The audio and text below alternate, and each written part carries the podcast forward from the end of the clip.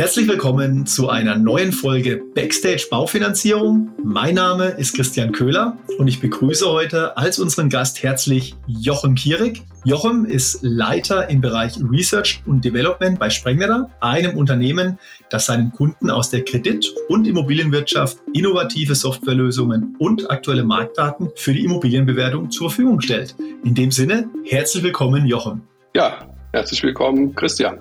Schön, dass du dabei bist. Du bist ja schon das zweite Mal bei uns im Podcast und trotzdem würden sich unsere Zuhörerinnen und Zuhörer sicher noch einmal über eine kurze Vorstellung zu deiner Person freuen. Gerne. Ja, ich bin schon sehr lange bei Sprengnetter, rund 28 Jahre und habe quasi alle Produkte, die wir bei Sprengnetter haben, entwickelt oder zumindest mitentwickelt und die sind unter meiner Verantwortung entwickelt worden. So auch das Produkt 10-to-Click und auch 5-to-Click. Und 2009 ist 10-to-Click bei der ING eingeführt worden und ich habe das ganze Thema bei der ING dann auch intensiv begleitet und geleitet. Insofern bin ich bestens vertraut mit der Materie bei euch. Einwandfrei, dann bist du nämlich genau der richtige Gast in unserem Podcast, wo es nämlich genau um dieses Thema Immobilienbewertung, 10-to-Click, Klammer auf, ING Immocheck, den neuen, den wir eingeführt haben. Von dem her wunderbar, dass du dir heute die Zeit für uns genommen hast. Lass uns vielleicht am Anfang gleich mal eine der wichtigsten Fragen anschauen, nämlich wie stellt sich denn der Immobilienmarkt aktuell aus eurer Sicht, aus der Sicht von Sprengnetter dar? Naja, der Immobilienmarkt ist natürlich jetzt ganz spannend. In den letzten Jahren war er langweilig. Die Immobilienpreise sind stetig rasant gestiegen und immer schneller gestiegen.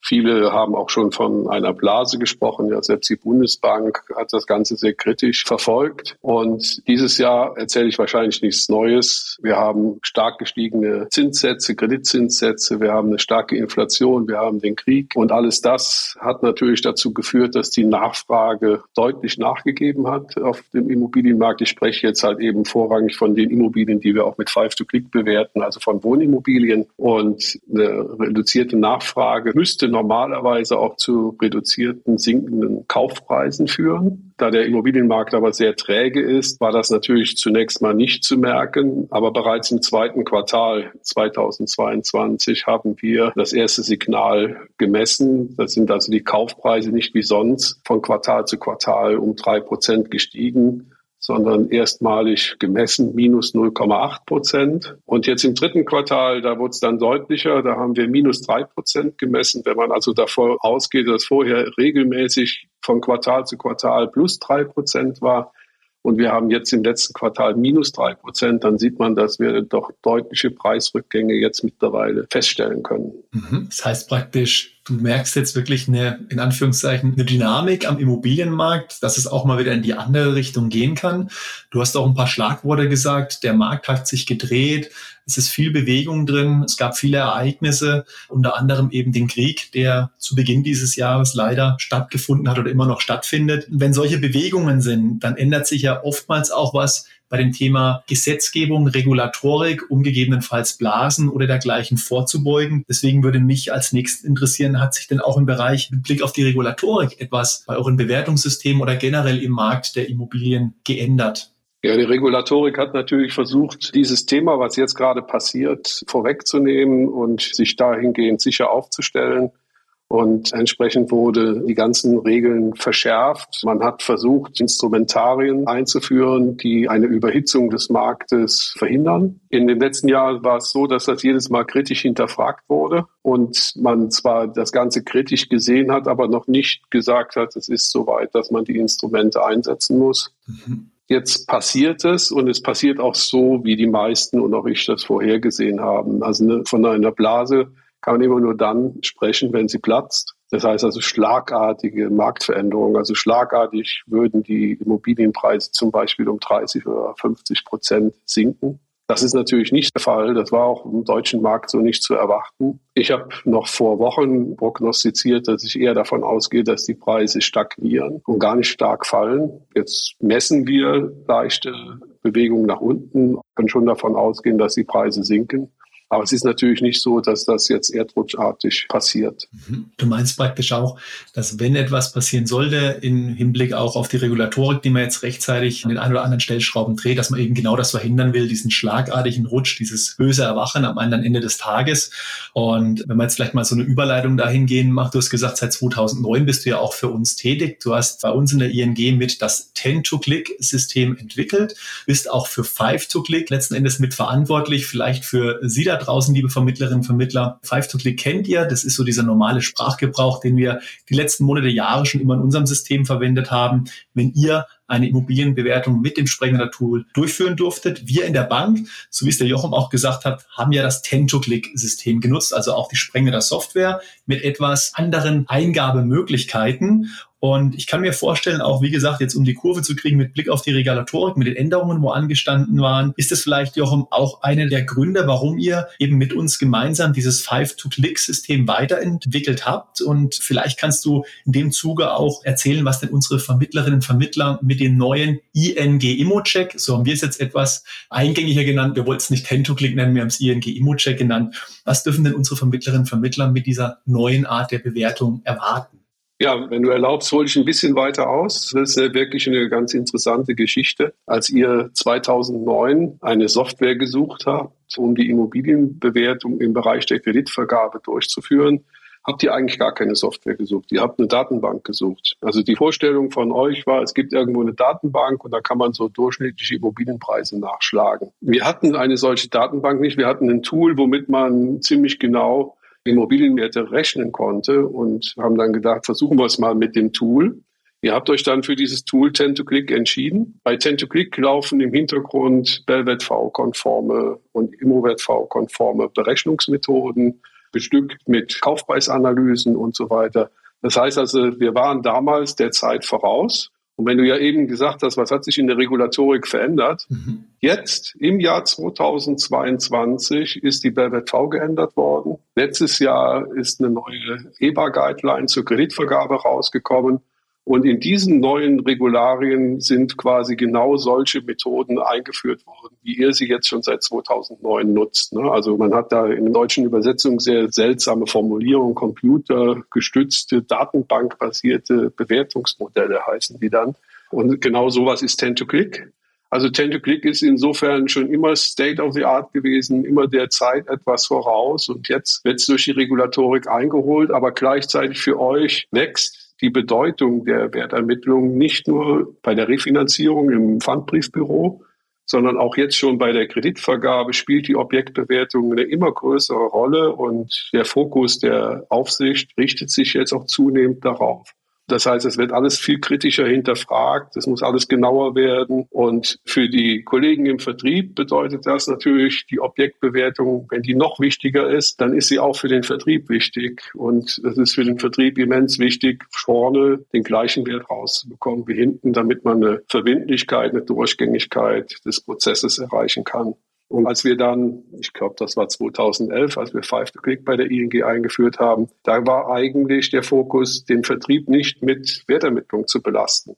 Ihm zwar das unterstützende Element zu geben, auch eine höhere Verbindlichkeit, Durchgängigkeit zu erreichen, aber mit möglichst wenig Eingaben. Und das hat sich jetzt geändert. Es hat sich herausgestellt, wenn der Vertrieb weniger Eingaben macht als die Kollegen in der Kreditvergabe, dann hat man im Einzelfall unterschiedliche Wertermittlungsergebnisse. In der Masse der Fälle passt es, aber in Einzelfällen halt eben nicht. Und das ist natürlich für den Prozess ungünstig. Und deswegen haben die Vertriebskollegen mehrheitlich gefordert, man soll doch jetzt vorne im Vertrieb auch Tend-to-Click einführen. Und letztlich das neue Five-to-Click ist quasi das Tend-to-Click, was auch in der Kreditvergabe genutzt wird. Also gleiche Eingaben führen zu gleichen Ergebnissen im Vertrieb genauso wie bei der Kreditvergabe. Das heißt, dich richtig verstehe, Jochen, dass der Hauptvorteil in dem neuen ING Immo-Check, Klammer auf, Tend-to-Click in der, in Anführungszeichen, normalen Bezeichnung liegt einfach darin, dass wenn unsere Partnerinnen und Partner draußen im Beratungsgespräch mit dem Kunden die Immobiliendaten erfassen, diese eingeben und unsere Kreditentscheidung im Hintergrund dann diesen Fall überprüft und auch die gleichen Eingaben macht, dann solle das Ergebnis eben hier auch gleich sein, so dass es eben nicht zu diesen in Anführungszeichen manchmal auftretenden Abweichungen zwischen Five-to-Click in der Vergangenheit und eben den Ten-to-Click, das wir in der Bank schon immer genutzt haben, dass die einfach nicht mehr auftreten und eine höhere Verbindlichkeit für alle Seiten entsteht. Genau. Also wenn sich beide jetzt einig sind, dass das die Wohnfläche ist. Genau. Ja, dann, äh, das ist natürlich vorausgesetzt, da hast du recht. Ja, ja. Jetzt haben wir ja schon gesagt, okay, grundsätzlich soll natürlich immer das Gleiche rauskommen. Was uns oft als Frage, also egal ob es jetzt den neuen Immuncheck von der ING betrifft oder auch schon im alten Five-to-Click-System, kann man immer wieder die Fragen auch von Vertriebspartnerinnen und Vertriebspartner auf, Mensch, wie kommt es denn beispielsweise, nehmen wir mal eine strukturschwache Region, wie kommt es denn da vielleicht mal zu größeren Differenzen Beispielsweise, ich baue Neubau für 500.000 Euro irgendwo, jetzt sage ich einfach mal so ganz salopp, aufs platte Land. Der Kunde zahlt 500.000, er muss auch 500.000 finanzieren. Ich gebe jetzt mal diesen Neubau in das Bewertungssystem, sprengen wir da ein, egal ob Five-to-Click oder ob es jetzt das Ten-to-Click, der Immo-Check ist der neue. Und es kommt auf einmal ein ganz anderes Ergebnis raus. Also eine Differenz zwischen tatsächlichen Baukosten und dem Wert, den das System ausspuckt. Auf was meine Frage abzielt ist, wie ist denn eigentlich eure generelle Bewertungslogik? Wie geht ihr denn ran? Wie bewertet ihr eine Immobilie? Also wenn wir mal das Beispiel eines Einfamilienhauses nehmen, dann läuft im Hintergrund ein Sachwertverfahren ab, so wie das in der Immobilienwertermittlungsverordnung und auch in der Belangungswertermittlungsverordnung geregelt ist. Das heißt, man gibt ein paar Daten ein zur Objektgröße und zum Zustand und dazu werden passende Herstellungskosten ermittelt, inklusive Baunebenkosten. Dann kommt eine Alterswertminderung, dann wird der Bodenwert, der aus dem Bodenrichtwert abgeleitet wird, hinzuaddiert und dann ergibt sich zunächst mal ein Substanzwert der Immobilie. Im Fachjargon spricht man dann von einem vorläufigen Sachwert. Und dann kommt Voodoo sozusagen. Dann kommt nämlich ein ominöser Faktor, der das Ganze dann an den tatsächlichen Markt anpasst. Und dazu untersuchen wir pro Jahr rund 200.000 Kaufpreise und vergleichen immer die mit Ten-to-Click ermittelten Marktwerte, also diese Sachwerte, von denen ich gerade gesprochen habe, mit den tatsächlich erzielten Kaufpreisen und stellen dann fest, dass am Markt andere Kaufpreise gezahlt werden als das, was die Immobilie für einen Substanzwert hat. Mhm. Und das Ganze hängt sehr stark von Angebot und Nachfrage ab, wie heiß der Markt ist. Und in den letzten Jahren ist der Markt immer heißer geworden. Quasi die Immobilien sind in den Hotspots den Verkäufern quasi aus der Hand gerissen worden. Die haben es gar nicht mehr in den Immobilien-Scout geschafft. Die sind direkt unter der Hand gehandelt worden.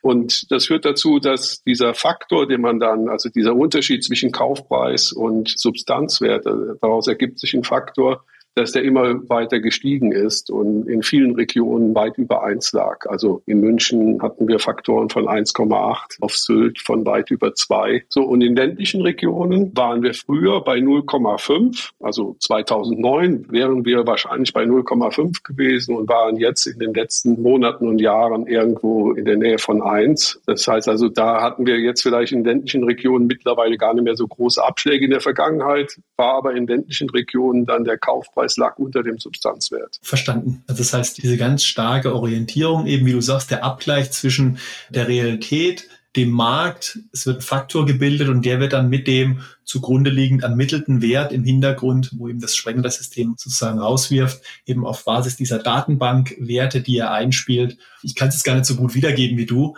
aber wichtig war, dass wir, glaube ich, mitgenommen haben, es ist wirklich ein komplexes Gebilde. Da wird nicht einfach auf einen Knopf gedrückt und dann wird da willkürlich in Anführungszeichen ein Wert rausgespuckt, sondern es ist wirklich eine riesen Datenbank. Ihr habt da richtig viel Arbeit damit und schaut auch wirklich immer, dass ihr am Puls der Zeit seid, um ein möglichst gutes marktnahes Ergebnis zu bekommen, aber auch, und das habe ich, glaube ich, auch deinen Ausführungen entnommen, dass man nicht jede Übertreibung direkt mitmacht, sondern es wird immer geschaut, wie sich der Gesamtmarkt entwickelt, um eben genau diese Hotspots, wo es jetzt vielleicht mal zu Übertreibungen kommt, dass man da nicht alles mitnimmt und irgendwo immer marktgerecht dann bewertet mit Blick auf die Zukunft, Lage etc.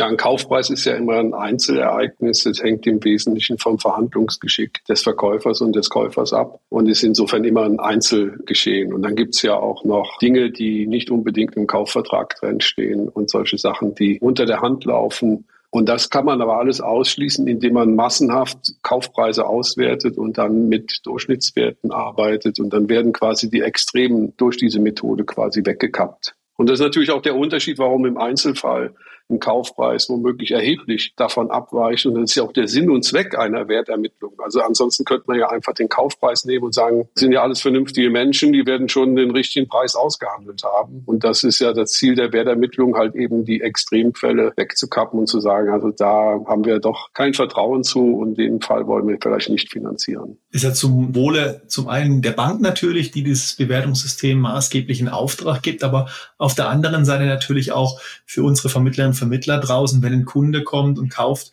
von einem Dritten, dass man da auch als Vermittler oder Vermittlerin eben die Chance hat, mit Kunden nochmal sehr objektiv einen Wert zu ermitteln und sagt, Mensch, da bist du wirklich an der Realität, das passt. Oder Achtung, geh vielleicht nochmal in die Verhandlung oder wir haben hier wirklich eine Übertreibung.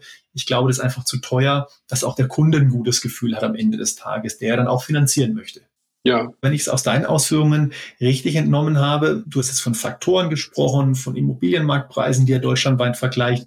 Wenn ich vielleicht nochmal etwas genauer nachfragen darf, das heißt, wir haben die ländliche Region, die ich als Beispiel genommen habe, Beachtet ihr da auch solche Faktoren wie zum Beispiel die Struktur des Standortes? Also ich sage jetzt mal so dieser Mikrostandort, wie ist dort die Arbeitsplatzsituation, wie ist die Infrastruktur, welches Bundesland legen wir denn zugrunde? Fließt sowas da auch mit rein? Ja, absolut. Jetzt nicht, indem wir jetzt wirklich diese einzelnen Infrastrukturdaten im Detail zugrunde legen und dann den Einfluss auf den Kaufpreis analysieren, sondern wir analysieren die Kaufpreise und die Kaufpreise sind die Reaktion auf alle diese Faktoren. Genauso wie die Bodenwerte, die wir heranziehen. Die Bodenrichtwerte sind heute sehr, sehr fein gegliedert. Also wir sind da wirklich auf Straßenabschnittsebene mittlerweile mit diesen Bodenrichtwerten. Und die Bodenrichtwerte sind im Prinzip wirklich die Darstellung der Lagequalität. Je höher der Bodenrichtwert, desto besser ist die Lage in der Regel. Es gibt noch andere Einflussfaktoren für den Bodenrichtwert, aber ganz wesentlich ist natürlich dieser Lageeinfluss. Und Lage wird ja repräsentiert durch die Infrastruktur, alle diese Faktoren, die du eben genannt hast. Insofern fließt das alles automatisch bei uns in die Wertermittlung ein und wird beachtet, ja. Und eine weitere Frage, die ich an dich habe, nochmal zu dem Thema Bewertung. Auch eine Frage, die uns des Öfteren begegnet in unseren Gesprächen mit unseren Zuhörerinnen und Zuhörern ist, ihr seid ja nicht nur für die ING unterwegs, sondern Sprengnetter wird ja mittlerweile auch von verschiedensten Banken genutzt. Und dann kommt es öfter mal die Frage, Mensch, wenn ich jetzt zum Beispiel das Sprengnetter-Tool der ING nutze und bewerte eine Immobilie und dann habe ich vielleicht mal eine andere Bank, die auch Sprengnetter nutzt und bewertet ist. Und da kommt manchmal ein anderer Wert raus. Kann das denn passieren oder kannst du sagen, an was es denn liegt? Warum hier mit dem gleichen Tool, mit der gleichen Immobilie bei Bank A oder B auch mal ein anderer Wert rauskommt?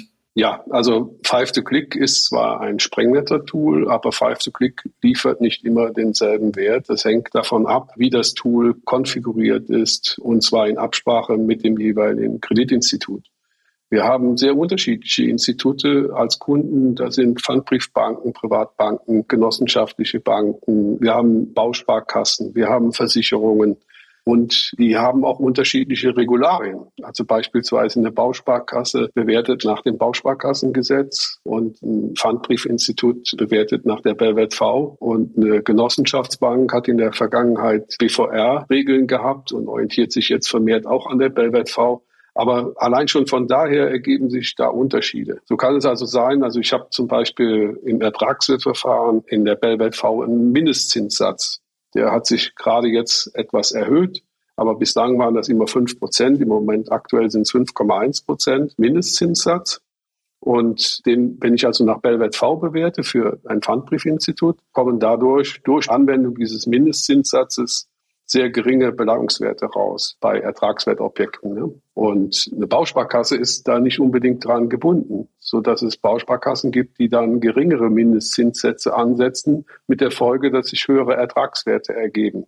Also ein Beispiel. Manche Institute bevorzugen eine sehr schlanke, wenig vom Humaneffekt abhängende Werte wollen sie erzielen. Das heißt also eine sehr hoher Grad an Automatisierung hat zur Folge, dass man quasi die Spitzen wegkappt. Ja? Also eine starke Automatisierung führt dazu, im Mittel kommen sehr gute Werte raus und die Extremfälle kriegt man relativ schlecht gefasst. Die werden quasi weggekappt. Andere Institute sagen, nee, uns interessieren genau die. Also diese eine Bank, die nimmt sich halt eben in der Mitte diese Masse. Die Masse ist weg. Wir konzentrieren uns auf die Randbereiche, die sind für uns gerade entscheidend und die wollen wir möglichst gut bewerten und haben deshalb mehr Eingaben, also mehr Objektmerkmale werden erfasst. Und das führt dann im Detail zu anderen Werten. Das heißt also unterschiedliche Eingabeumfang, unterschiedliche Konfiguration der Software führt zu unterschiedlichen Werten, so dass eigentlich gerade in den letzten Jahren der allgemeine Trend dahin geht, dass man im Vertrieb nicht nur einfach eine Wertermittlung haben will, sondern eine bankenspezifische Wertermittlung ist im Moment der Trend, den man sehen kann. Der Vertrieb möchte eigentlich genau wissen, was die jeweilige Bank am Ende für ein Ergebnis erzielen wird. Das beantwortet die Frage hervorragend. Das heißt, wenn ihr da draußen, liebe Zuhörerinnen, liebe Zuhörer, mit unserem ING Imo-Check arbeitet, dann ist das wirklich der Wert auf Basis der Kriterien, die wir ansprechend oder mitsprechend oder gemeinsam erarbeitet haben. Dann kommt auch wirklich der Wert für die ING raus. Wenn ihr dann Sprengner da beispielsweise für ein Objekt von einer anderen Bank nutzt, so wie es der Jochen gesagt hat, dann kann da selbstverständlich auch mal ein anderer Wert rauskommen. Es ist wirklich bankspezifisch und auf Basis der Kriterien, die die Bank sozusagen vorher mit Sprengnetter definiert hat. Jetzt haben wir über den bankspezifischen Wert gesprochen, Jochen. Jetzt ist es ja so, okay, der ING Immo-Check soll ja auch schließlich für die Finanzierungsfälle der ING genutzt werden. Deswegen haben wir das 10-to-Click, also den ING Immo-Check, jetzt im November eingeführt und haben parallel das allgemeine Five-to-Click erstmal abgeschaltet. Trotzdem wollen wir natürlich euch da draußen eine Möglichkeit auch in Zukunft bieten, neben der ING Bewertungen durchzuführen für eure Kunden, vielleicht auch, weil ihr das als Service anbietet, wenn ein Kunde kommt und sagt, Mensch, mich würde mal interessieren, was ist denn meine Immobilie wert oder ich habe eine Immobilie angeboten bekommen, könnt ihr mir mal so eine Einschätzung geben? Und da gibt's ja parallel ein bankunabhängiges Abo-Modell, das ihr jetzt äh, sprengnetter-seitig anbietet ich glaube, den Unterschied haben wir jetzt schon ganz gut erarbeitet. Also Thema, was unterscheidet die Modelle? Klar, beim Tento-Click, beim Immo-Check der ING sind die bankspezifischen Kriterien unterlegt. Das ist das eine. Gibt es vielleicht noch einen Unterschied bei der Software, die die Vermittlerinnen und Vermittler jetzt für allgemeine Bewertungen heranziehen können? Ja, beim Immo-Check ist es ja so, das ist ja in eure Antragsstrecke voll eingebunden. Und der Vorteil ist natürlich, man hat keine Doppeleingaben. Ne? Man füllt einen Antrag aus und automatisch wird im Hintergrund der Wert ausgerechnet und wird auch dem Vertriebskollegen angezeigt. Und am Ende geht es aber um einen Objektscore. Bei Five to Click losgelöst jetzt aus der Antragsstrecke, da geht es um eine Immobilienbewertung, so wie die Kollegen das jetzt auch gewöhnt waren. Man ruft also Five to Click auf, gibt die Objektinformation Informationen ein und erhält einen Wert. Und man erhält natürlich auch ein Dokument, mit dem man dann zum Beispiel zu einer Bank gehen kann und die Wertermittlung nachweisen kann. Das heißt also, man ist dann unabhängig von dem Antragsprozess bei der ING.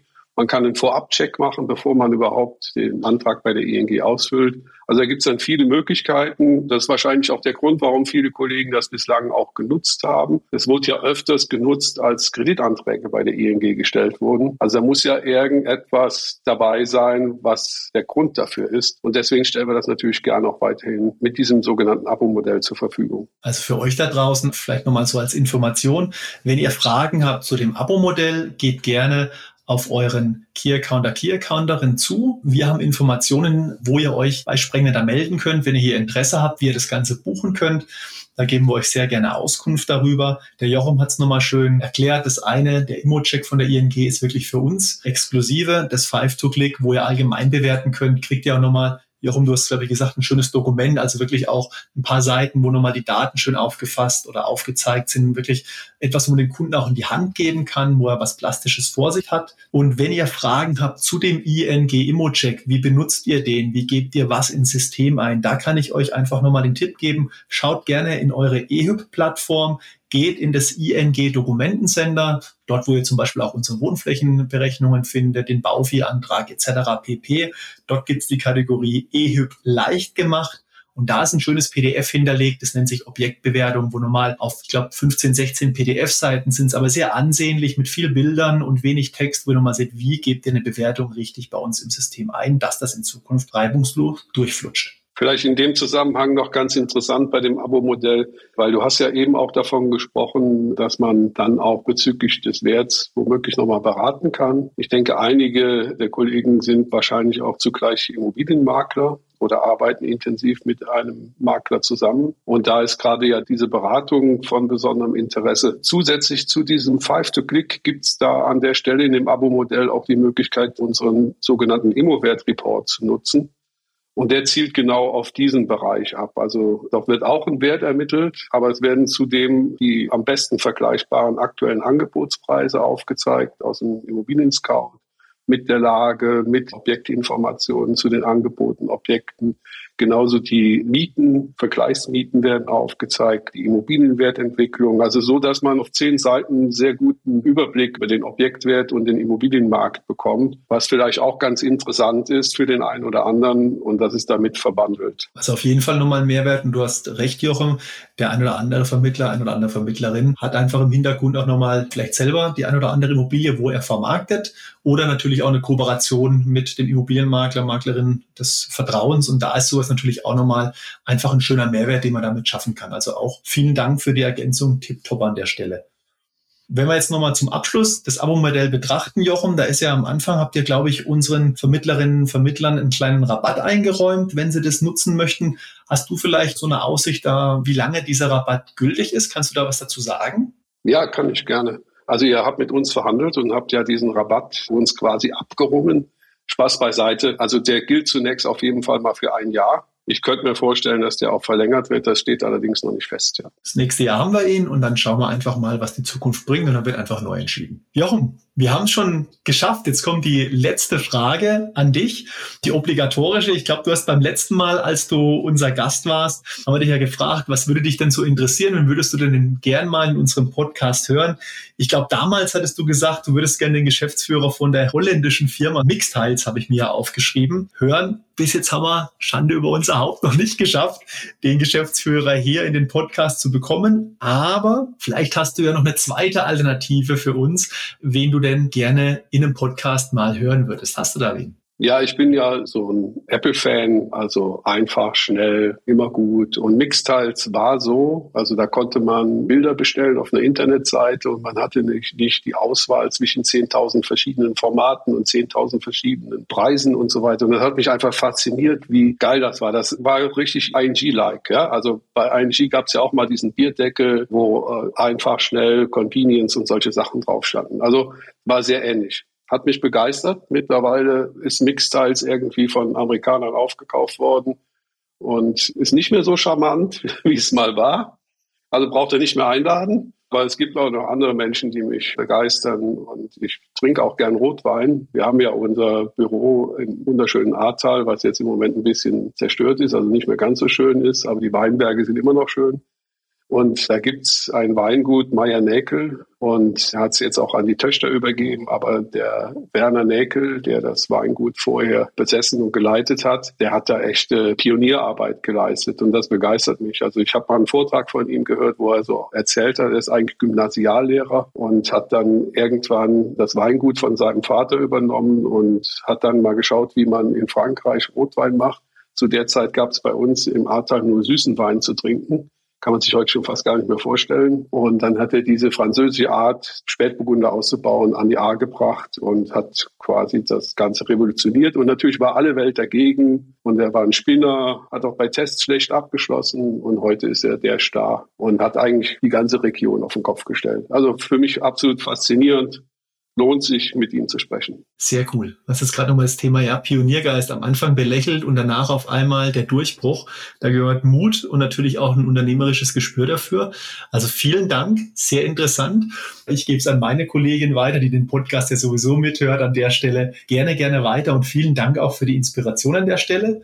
Und Jochen, wenn man es jetzt nochmal allgemein auf den Podcast hier bezieht, ganz, ganz herzlichen Dank, dass du heute mein Gast gewesen bist und unseren Zuhörerinnen und Zuhörern da draußen einfach nochmal einen schönen Einblick über Sprengwetter, über den neuen ING Immo-Check, über ja, den Immobilienmarkt gegeben hast, wie ihr den seht. Und ich glaube, das war einfach nochmal wichtig, auch an der Stelle, dieses Know-how von dir zu den verschiedenen Bewertungslogiken und Methoden, dass man das einfach nochmal hört und jetzt auch vielleicht nochmal besser verinnerlichen kann, warum es auch an der einen oder anderen Stelle mal Differenz gibt. Das war sehr wertvoll. Vielen Dank und Jochen, ich wünsche dir, deiner Familie, deinen Lieben eine schöne Vorweihnachtszeit. Genieße es, ein paar ruhige Tage und ich freue mich, wenn wir uns natürlich auch mal wieder im nächsten Podcast hören dürfen an der Stelle. Ja, ich danke dir. Hat sehr viel Spaß gemacht und die guten Wünsche richte ich natürlich auch an dich und auch an alle Zuhörer gerne. Vielen Dank und Jochen, bis bald. Ja, bis dann. Ciao, Christian.